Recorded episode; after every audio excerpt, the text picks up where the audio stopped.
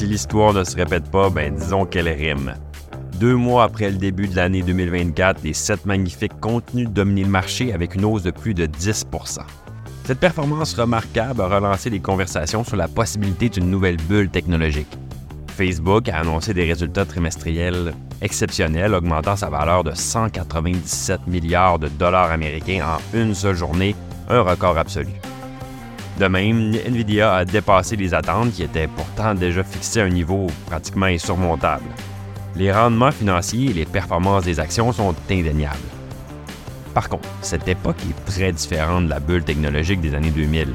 Contrairement à l'époque précédente où les actions s'envolaient sur la base de simples espoirs et rêves, eh l'ascension actuelle s'appuie sur des bénéfices importants.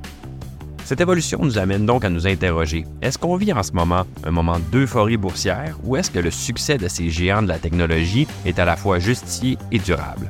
Bonjour, mon nom est Pierre-Benoît Gauthier, vice-président adjoint à la stratégie de placement à IG Gestion de patrimoine.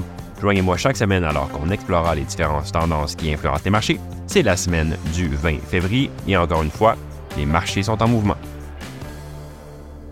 Il est important de faire la distinction entre la bulle de l'intelligence artificielle et les sept magnifiques si le secteur de l'IA peut effectivement connaître une bulle en ce moment, je pense qu'il est juste aussi de reconnaître que la même étiquette ne s'applique pas uniformément aux sept magnifiques. Malgré leurs évaluations élevées, la flambée de leur cours boursier a été largement justifiée par des augmentations correspondantes des bénéfices. Depuis 2020, leurs multiples cours-bénéfices ont fluctué, mais ils restent à des niveaux comparables à ceux observés à l'été 2020, donc au moment où la trajectoire ascendante a commencé. Si on examine les fondamentaux, comme les marges bénéficiaires, la croissance des ventes, l'effet de levier, les sept magnifiques surpassent le marché dans son ensemble. Avec une marge bénéficiaire nette de 23% et un taux de croissance annualisé des ventes de 14% en date du 1er février 2024, contre 9% et 3% pour l'ensemble du marché, la santé de leur profil de croissance n'est certainement pas remise en question. Néanmoins, cette performance robuste doit pas conduire les investisseurs à augmenter aveuglément leur exposition à ces titres. La prédominance des sept magnifiques comporte le risque de conduire à un portefeuille sous-diversifié. C'est prématuré de qualifier leur ascension de bulle, mais le débat sur leur multiple de valorisation, lui, persiste quand même. Il s'agit sans aucun doute d'entreprises de qualité, mais l'acquisition de leurs actions se paie au prix fort.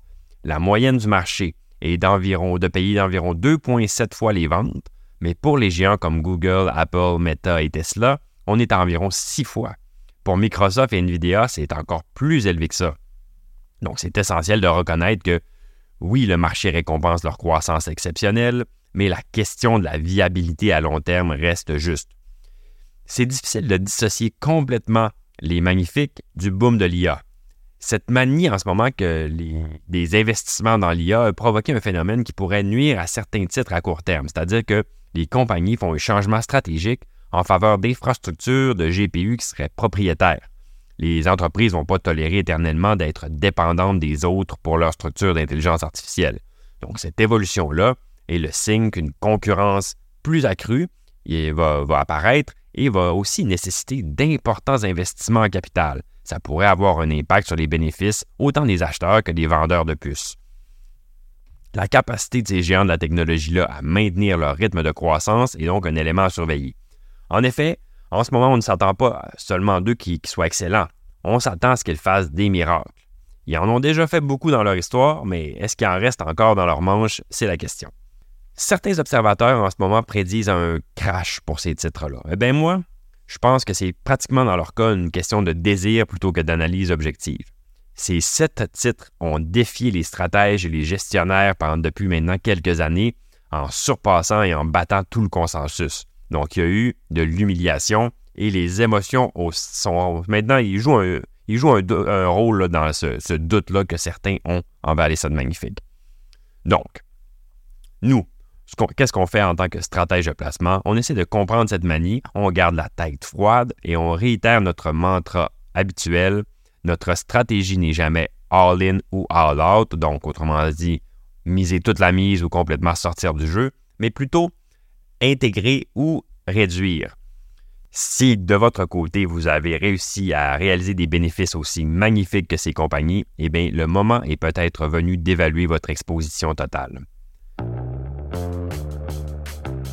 Merci d'avoir été avec nous. J'espère que vous avez apprécié ce balado. Si c'est le cas, n'hésitez pas à le partager à vos collègues et amis et on se dit à la semaine prochaine.